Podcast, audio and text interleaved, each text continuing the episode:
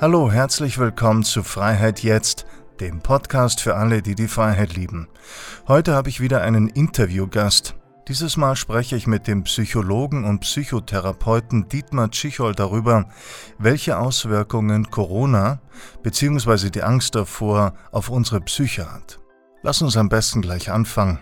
Noch kurz die Eieruhr stellen. Und los geht's. Hallo, freue mich sehr, dass Sie Zeit für uns haben.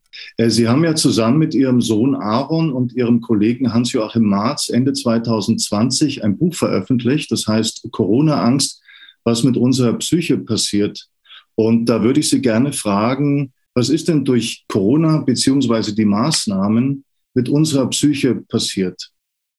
Ja, das ist eine komplexe Angelegenheit. Da ist, glaube ich, viel passiert, was man jetzt aus der äh, psychologisch-psychopathologischen Sicht erstmal beschreiben kann, ist, dass also schon mit Beginn äh, der Corona-Krise im äh, Frühjahr, März 2020 bestimmte symptomatische Merkwürdigkeiten zu sehen waren. Und das hat natürlich erstmal eben mit diesem Thema Angst zu tun. Es gab eine zunehmende Beängstigung. Es gab dann in den weiteren Wochen und Monaten, Zeit des ersten Lockdown und so weiter, äh, weitere Symptome, die einem aus der Psychopathologie vertraut sind. Es gab zwangsneurotische äh, Verhaltensweisen, Zwangsvorstellungen, Zwangsgedanken, also die das Verhalten, das dann auch durch Verordnungen und so weiter äh, eingeleitet und auch dann überwacht wurde,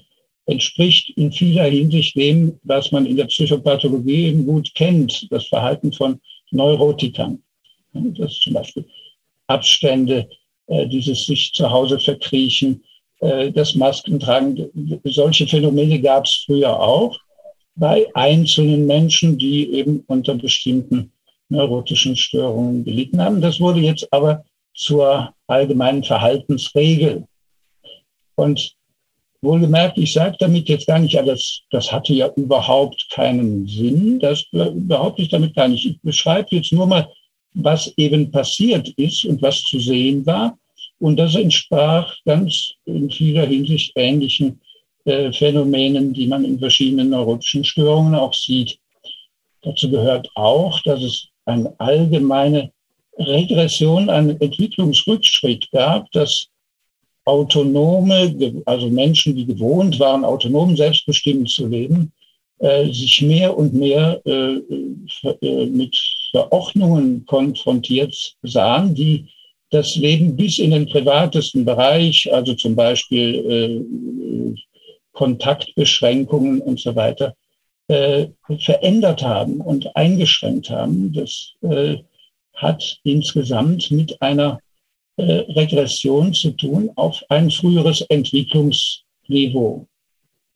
Und diese Regression ist auch nicht nur zu beschreiben individuell, im individuellen Verhalten oder eben den Vorgaben, die das Verhalten bestimmt haben, sondern das kann man auch gesellschaftlich sehen. Ne? Auch Regressionen äh, in der in der Auslegung dessen, was die unverbrüchliche und uneinschränkbare Grundrechte des Menschen sind, in äh, der Vorstellung, was rechtsstaatliche Gewaltenteilung und all solche Dinge sind. Diese, äh, in all diesen Dingen bis hin zu den damals geschlossenen Grenzen innerhalb der europäischen Gemeinschaft, das alles kann man als Regression beschreiben Entwicklungsrückschritte.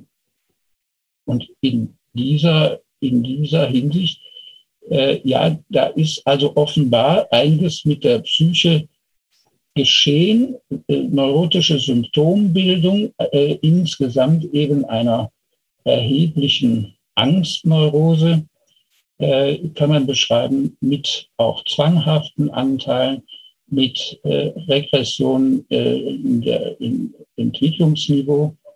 Ähm, etwas von einer Infantilisierung kann man beschreiben, die mit dieser Regression zusammenhängt, also in eine Kindrolle gebracht zu werden und umgekehrt auch in bestimmten Institutionen und bei Entscheidungsträgern eine Elternrolle einzunehmen und in einem, was man dann ein Übertragungs- und Gegenübertragungsspiel nennen kann, äh, in eine ganz sonst gesellschaftlich ungewohnte Dynamik des Verhaltens zu geraten.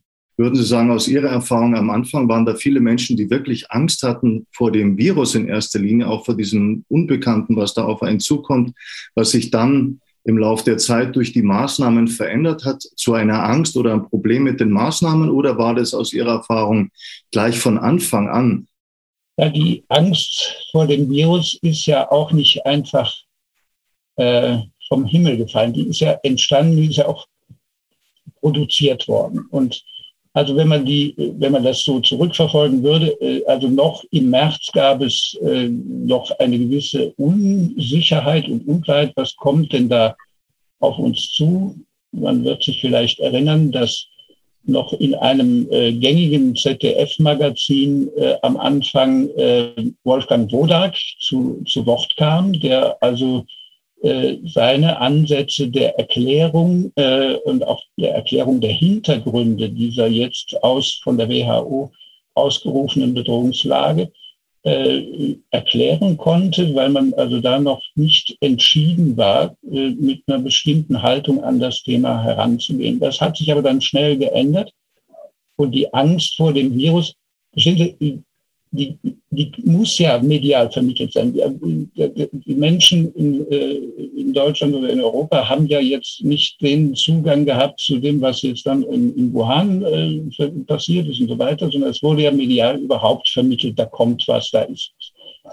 Und dann hat es offenbar schnell eine Entscheidung gegeben, äh, zu sagen, gut, diese äh, sage ich jetzt mal, pandemiekritischen Haltungen, die brauchen wir jetzt gar nicht mehr, sondern wir gehen jetzt in eine bestimmte beängstigende Richtung. Und das ist die Zeit, wo sie dann überall in allen Medien und äh, überall also diese Virusdarstellungen sehen, äh, wo man dann äh, diese, die, die Bilder von, äh, von äh, katastrophalen Zuständen auf chinesischen Intensivstationen gezeigt hat wo man also Bilder von, äh, von Toten, von Särgen, dann kam die Italien-Sache, äh, die Bergamo-Sache und so weiter. Es wurde dann sehr eindeutig diese Angst auch hervorgerufen und produziert. Es wurde systematisch äh, dargestellt, jetzt müssen wir Angst haben. Jetzt müsst ihr Angst haben und wir haben Angst und wir wissen nicht, wo das enden soll. Und das, glaube ich, ist eine Gesamtstörung. Stellen Sie sich vor, wenn man äh, also in einer zweifelhaften bedrohlichen Situation ist, natürlich gibt es jetzt verschiedene Strategien, wie man damit umgehen kann. Und eine Strategie äh, ist eben die, sich quasi in die Angst zu stürzen und in der Angst fallen zu lassen. Und aus psychologischer Sicht, glaube ich, ging es tatsächlich hier zumindest in die Richtung, in vielen anderen Ländern übrigens auch, aber es gibt eben auch Ausnahmebeispiele, wo es nicht nötig war und es hatte keine anderen Effekte, was die Gefahren und die Gefahrenbewältigung angeht. Aber hier haben wir tatsächlich beobachten können, dass äh, diese Angststrategie, die Beängstigungsstrategie, die Angstpropaganda tatsächlich dann auch äh, ganz einseitig in den Vordergrund gestellt wurde und dass alle Versuche von äh, zumindest unumstritten namhaften äh, Wissenschaftlern, wie eben berühmterweise inzwischen auch von Bhakti oder so, dass die äh, marginalisiert wurden, dass die absolut ausgegrenzt wurden und es nur noch in eine Richtung gehen sollte und konnte. Das ist auch eine neurotische Logik. Darin kann man auch einen ähm, Ansatz sehen, dass es sich hier um eine Störung handelt. Denn bei einigermaßen erhaltenen Freiraum in der eigenen Denk- und äh, Entwicklungsweise könnte man natürlich immer noch sagen, selbst wenn man glaubt, oh, das ist aber sehr gefährlich, da kann man trotzdem doch mit anderen reden, die sagen, das ist vielleicht doch nicht so gefährlich. Da kann man doch sich auseinandersetzen sagen wir mal auch mit dem schwedischen Ansatz, die Selbstbestimmung der Menschen zu erhalten, aber guten Rat zu geben und äh, nur die äh, sehr geringfügige Eingriffe äh, in die Freiheitsrechte zu verfügen, war ja auch möglich. Aber aus der neurotischen Logik gilt eben in dieser Symptomatik nur noch das. Es ist das, der Kompromiss, der gewissermaßen geschlossen wird, äh, innerlich und zu sagen, jetzt in der Bedrohungslage, in der Konfliktsituation, in der ich mich fühle, muss ich jetzt mit der Symptombildung reagieren. Diese Symptombildung, Beängstigung, da haben wir vielfach drüber diskutieren können und müssen, wenn Sie beispielsweise sich auch an dieses Strategiepapier des Innenministeriums vom April äh, oder eigentlich schon Ende März vorigen Jahres erinnern, da ging es ja ausdrücklich darum, wir müssen diese Beängstigung weitergeben, wir müssen die gewünschte Schockwirkung erzielen.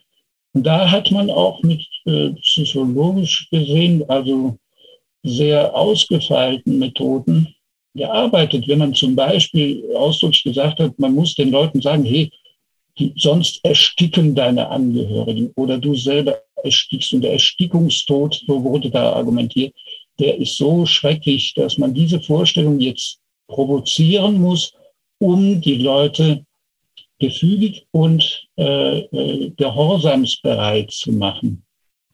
Das ist zum Beispiel etwas, wo schon Freud geschrieben hat, das ist für seine Überlegungen vielleicht sogar die Urerfahrung der Angst, nämlich bei der Geburt, bei der Umstellung auf die autonome Atmung, äh, wenn da nämlich eine, äh, äh eine Erstickungsangst entsteht. Hm. Und äh, da hat er mal darüber reflektiert, dass das vielleicht das die Grunderfahrung der Angst überhaupt ist.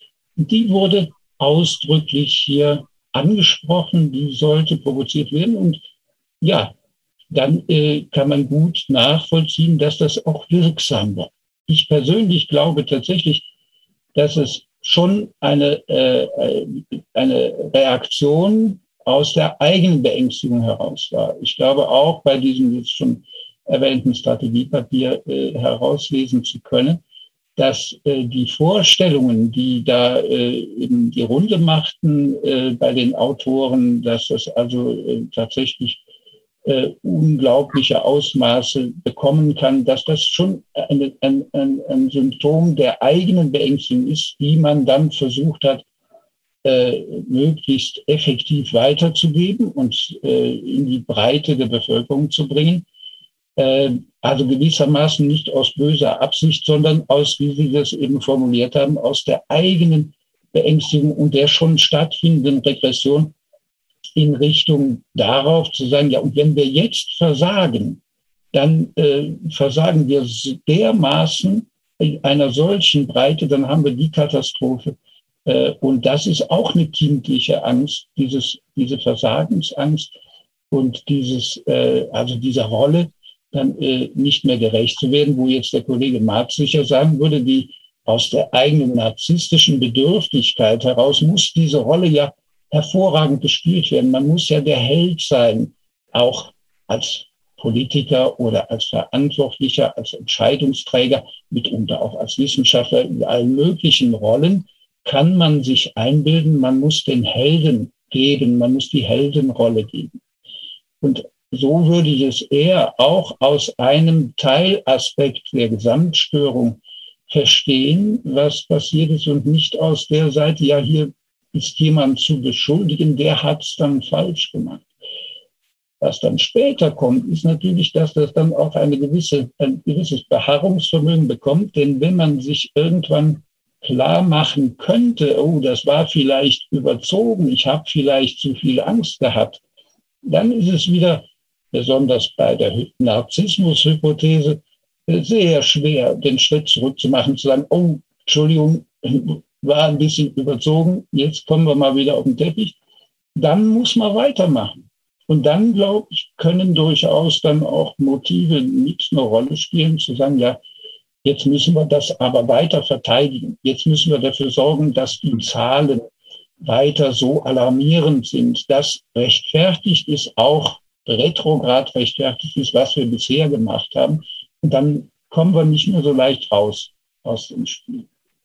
Kann man das so sehen, dass man jetzt, dass man das aufrechterhalten muss, weil es einfach zu schlimm ist, jetzt quasi äh, zuzugeben, dass man sich geirrt hat? Und das betrifft ja möglicherweise auch beide Seiten, sowohl Befürworter wie auch äh, Gegner der Maßnahmen.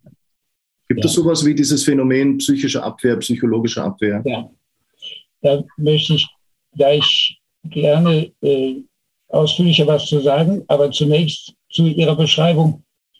Ja, es gibt ja eben Abspaltungen. Es gibt offensichtlich Abspaltungen, dass, äh, dass Sie beschreiben, da kommen die Informationen und die, die kommen dann zum Teil sogar äh, auch medial vermittelt durch, aber die werden nicht berücksichtigt. Es wird quasi in einem Atemzug oder von einer Meldung zur anderen wird ein Widerspruch auch äh, durchaus gemeldet, aber äh, es hat keine Konsequenzen. Und da haben wir natürlich auch nochmal ein Thema, äh, was ist die Symptomatik der ganzen Störung auch in dem, was, was wir in den, in den Medien beobachten konnten. Und äh, das ist ein weiterer wichtiger Aspekt. Aber jetzt will ich zu Ihrer Frage was sagen, weil die äh, auch auf ein Zentrum dieser psychologischen äh, Perspektive zielt. Das ist nämlich das, ich sprach eben schon von der allgemein zu beschreibenden Regression.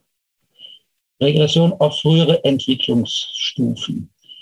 Und ähm, in einer sehr frühen Entwicklungsstufe des menschlichen Lebens nimmt man aus psychoanalytischer Sicht an, gibt es sogenannte primäre oder primitive Abwehrmechanismen.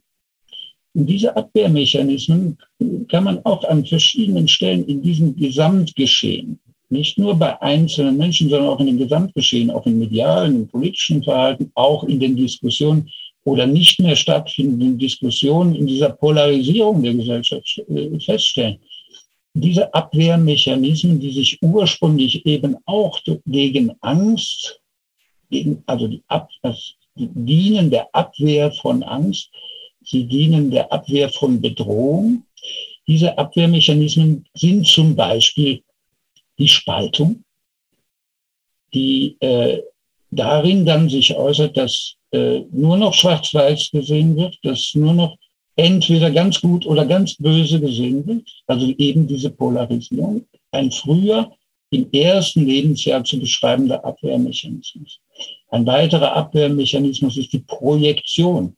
Mhm. Das ist dieses, was ich bei mir erlebe, das werfe ich dem anderen vor. Das ist der. Das, was ich bei mir erlebe und fürchte und was mich vielleicht bedroht, beängstigt, das weise ich dem anderen zu. Ein weiterer Abwehrmechanismus ist die Verkehrung, ja, das, das Umkehren. Und solche Phänomene konnte man also auch in verschiedensten Beispielen beschreiben. Äh, auch wenn es zum Beispiel jetzt in neuerer Zeit heißt ja, also wer sich nicht impfen lässt, ist unvernünftig, der ist unsolidarisch und so weiter. Äh, umgekehrt aber von den Menschen, die ja, ihre Gründe haben, skeptisch zu sein gegenüber einer so schnell entwickelten Impfung zum Beispiel, die sehen sich eben völlig anders. Die sehen eben die anderen als die, die unsolidarisch sind, indem sie Druck ausüben, indem sie diese, äh, dieses Recht, seinen eigenen Körper, seine Gesundheit äh, zu entscheiden, grundlegend in Frage stellen. Das heißt, es verkehren sich äh, diese Argumente, die werden dann auch so merkwürdig austauschbar. Es wird von der einen Seite gesagt, ihr seid im Wahn, ja, die, die Corona äh, Kritiker, Skeptiker sind im Wahn, wie umgekehrt genauso die äh, Skeptiker den äh, Koronisten vorwerfen, dass sie in einem Wahn befangen sind. Also solche Verkehrungsmechanismen oder auch Verleugnung gehört ebenfalls zu den äh, Mechanismen, äh, zu den primitiven Abwehrmechanismen, weil Beispielsweise nehmen Sie mal die ganze Berichterstattung äh, oder Nichtberichterstattung über Alternativen, wie das schwedische Modell. Da wurde verleugnet. Es, wurde, es wurden äh, Ergebnisse verleugnet, wenn die WHO im letzten Herbst, wo der, wo der zweite Lockdown kam, die WHO veröffentlicht hat, äh, Lockdowns nützen nichts die WHO, dieselbe WHO, auf die man sich ursprünglich bezogen hat bei der ganzen pandemischen Bedrohungslage und so weiter, Das wurde verleugnet. Das, wurde, das spielte überhaupt keine Rolle. Das wurde einfach weggedrängt. Und da kann man schon, also ja, auch die, diesen Regressionsaspekt sehr deutlich äh, exemplifizieren an diesen Punkten, wo diese primitiven Abwehrmechanismen, primitiv heißt jetzt nicht wertend, sondern das heißt, das sind die frühesten, mhm. die wir im Leben entwickeln. Ne? Und äh, wenn man die Betonung auf das Verbinden jetzt wieder mehr legen würde, mich würde interessieren, was wäre denn jetzt das, was wir dringend tun müssten oder was wir benötigen würden, um aus dieser Pattsituation rauszukommen? Ja, idealerweise nach dem bisher gesagten, kurzen Zügen skizzierten, äh, müsste ja wieder Entwicklung stattfinden. Es müsste ja aus der Regression, der Rückentwicklung, müsste es wieder eine Entwicklung vorwärts geben. Das heißt, Entwicklung geht immer in Richtung auf Autonomisierung, geht äh, in Richtung auf Selbstbestimmtheit, geht in Richtung auf äh, auch die Möglichkeit äh, unter Erwachsenen Menschen, sich auszutauschen und auch äh, äh, den, den Diskurs und die Auseinandersetzung nicht zu scheuen. Das sind natürlich alles fromme Wünsche, denn es wird wahrscheinlich bei dem Beharrungsvermögen, das dann zum Teil eben auch zu beobachten ist, es wird eben nicht so einfach sein, jemanden und oder die ganze in der ganzen Breite von, von einer großen Zahl von Menschen dahin zu kommen, sondern ja, jeder könnte sich fragen, wo stehe ich jetzt? Wo war ich tatsächlich in so einem regressiven Zustand? Und wo kann ich mich jetzt, wenn ich mir das bewusst mache, auch wieder da rausbewegen und dann auch wieder offen werden für, für die Diskussion mit anderen? Und da haben Sie recht, das gilt, das gilt auf beiden Seiten, weil diese Polarisierung und diese Spaltung eben gerade wieder ein regressives Symptom ist. Und äh, jetzt ist die Frage, ja, wer soll's richten? Und wie kann hier, wie kann hier Heilung überhaupt passieren? Natürlich in den grundlegenden äh, Vorstellungen der tiefen psychologischen Psychotherapie, Psychoanalyse geht es darum, über Bewusstmachung äh, die äh, die Neurose, die, die, die Symptombildung aufzulösen, überflüssig zu machen, weil sie ja eigentlich nur Ausdruck von verdrängten und unbewussten Konflikten ist. Und das können wir individualpsychologisch beschreiben, das können wir aber auch gesellschaftstheoretisch beschreiben, weil auch in einer Gesellschaft gibt es ungelöste und zum guten Teil unbewusste Konflikte oder eben Dinge, die verdrängt werden. Genauso wie es im Individuum verdrängte Inhalte, die dann aus dem Unbewussten heraus, heraus rumoren, es das gesellschaftlich gesehen auch. Aber wie der Ansatz zu, zur Heilung hier wäre, wenn nicht jeder bei sich selber anfängt, ist eine offene Frage. Und an der Stelle muss man auch sagen, es gibt vielleicht noch eine höhere Ebene als die psychologisch-psychotherapeutische. Ne? Es gibt ja vielleicht noch eine spirituelle Ebene, die übrigens in der ganzen Problematik auch angesprochen wird. Denn das, was wir auch sehen, ist doch tatsächlich äh, eine, eine quasi religiöse äh, äh, Haltung in diesen Fragen, äh, die Absol der Absolutheitsanspruch der herrschenden Lehrmeinung ist ja so, dass die anderen, also äh, Bhakti und wer auch immer, sind ja Ketzer. Nicht? Da haben wir doch eigentlich so, durchaus so archaische Muster, der Absolutheitsanspruch, der äh, äh, quasi dann auch diese Polarisierung äh, wieder mit hervorbringt und den anderen nicht nur marginalisiert, sondern auch verteufelt und dämonisiert.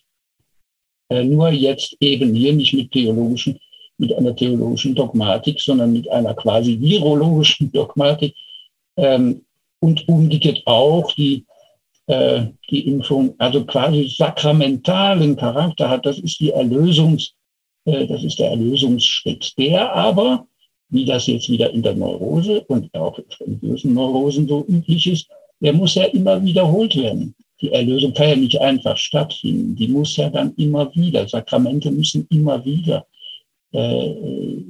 zelebriert werden. Ähm, und wenn wir das so sehen, können wir sehen, in der ganzen Problematik gibt es auch quasi jetzt mal religionspsychologisch eine Dimension.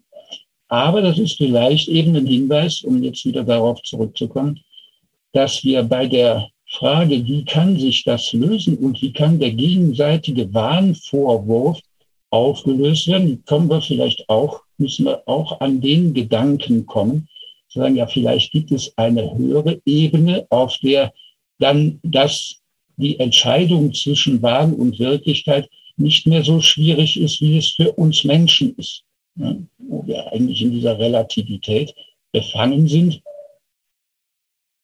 Und bei der Gelegenheit denke ich immer an, alten, an einen alten Psychiater, der vor 200 Jahren, das war Maximilian Jacobi, äh, gesagt hat, der Wahn, wenn er epidemisch wird, heißt Vernunft. Und da in diesem Satz wird deutlich, dass dieses nicht auszufechten ist auf dieser, auf dieser Ebene. Wir müssen die Ebene wechseln, sei es in spiritueller Hinsicht, sei es in erkenntnistheoretischer Hinsicht. Wir müssen tatsächlich aus diesen Standpunkten heraus abstrahieren und eine, versuchen, eine, von einer Stufe höher äh, die ganze Problematik zu betrachten, weil wir uns sonst äh, nur verkennen.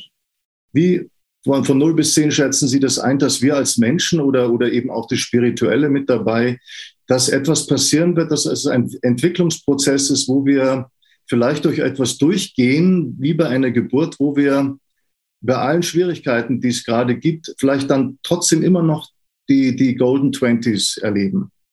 Also je höher die Zahl, desto, desto optimistischer meinen Sie? Ja, genau. Ja, also in, in einer Hinsicht ähm, äh, können wir sicher davon ausgehen, also diese äh, die, die spirituelle Ebene, die ich eben gesagt habe, wenn wir die überhaupt mit einbeziehen nach unserem Weltbild, dann äh, sind die Hoffnungen immer groß. Die, da geht's dann hoch auf der Skala. Äh, es gibt aber natürlich auch eine andere Ebene dabei, die man auch erwähnen muss. Also wenn Sie mich das jetzt so persönlich fragen, für mich wirkt im Moment positiv, dass jetzt um uns herum ähm, so, so langsam diese Vernunftdefinitionen äh, wieder beweglich werden und dass also äh, in, in Dänemark, in äh, Großbritannien, in äh, den Niederlanden, in Schweden sowieso ähm, also jetzt auch irgendwo so eine, ja, also man, man landet. Und ich glaube schon, ich persönlich glaube, dass das äh, auch ein Prozess ist, der, der sich auswirken wird, auch wenn das dann in einem oder anderen Land länger dauert und äh, noch andere äh, äh Faktoren irgendwelcher Art eine, eine Rolle spielen. Also deshalb bin ich da schon optimistisch und würde das auch so pragmatisch und ohne die spirituelle Ebene, also schon bei, bei sieben bis acht ansetzen, dass sich etwas schließlich äh, normalisiert. Es wäre vielleicht auf eine Weise auch schade, ähm, wenn nach einer so tiefgreifenden, auch psychischen, auch kollektiv psychischen Krise äh, der Erfolg dann wäre und das Glück wäre, wieder da zu landen, wo man vorher war. Die Probleme haben doch vorher angefangen und die verdrängten, unbewussten Konflikte, individuell, aber auch im Kollektiv, die sind doch schon lange da. Es ist ja nicht jetzt plötzlich irgendwas passiert, was nicht schon vorher, was nicht schon konkrete Vorgeschichten auch hatte und was nicht auch eine Bedeutung äh, über diese konkrete Krise hinaus hatte. Das heißt, eine, die, die Hoffnung auf eine, Transformation, auf eine Transformation und die Hoffnung darauf, dass Krisis heißt ja im Griechischen Entscheidung. Ne? Die Krise ist eine Entscheidungsphase, ist eine Übergangsphase. Und äh, da kann man sehr wohl auch diese Hoffnung haben und sagen, dass das kann ja äh, zu was Besserem führen. Es können auch solche Dinge, wie ich die erwähnt habe, was Foucault so äh, schön äh, analysiert, was das also für, für Denksysteme sind, die zum Beispiel diese Biopolitik überhaupt in den letzten 200 Jahren haben entstehen lassen, die können reflektiert werden, die können auch überwunden werden. Natürlich sind das fromme Hoffnungen, aber äh, da ist was möglich. Also das heißt, wir hoffen gemeinsam, sage ich mal, auf eine Pandemie der Vernunft jetzt. Ich danke Ihnen sehr für das Gespräch, hat mich sehr gefreut. Ich hoffe auch, es war interessant für unsere Zuhörer. Ich danke Ihnen auch und wünsche auch alles Gute Ihnen und allen, die zuhören. Vielen Dank. Bis bald wieder. Ja, tschüss. So, vielen Dank fürs Zuhören. Ich freue mich, wenn du das nächste Mal auch wieder zuhörst. Wenn du Interesse an einem Coaching oder einer Beratung hast oder Fragen, Anregungen oder Kritik, dann schreib mir bitte eine E-Mail. Also, lass es dir gut gehen und pass auf dich auf. Fertig.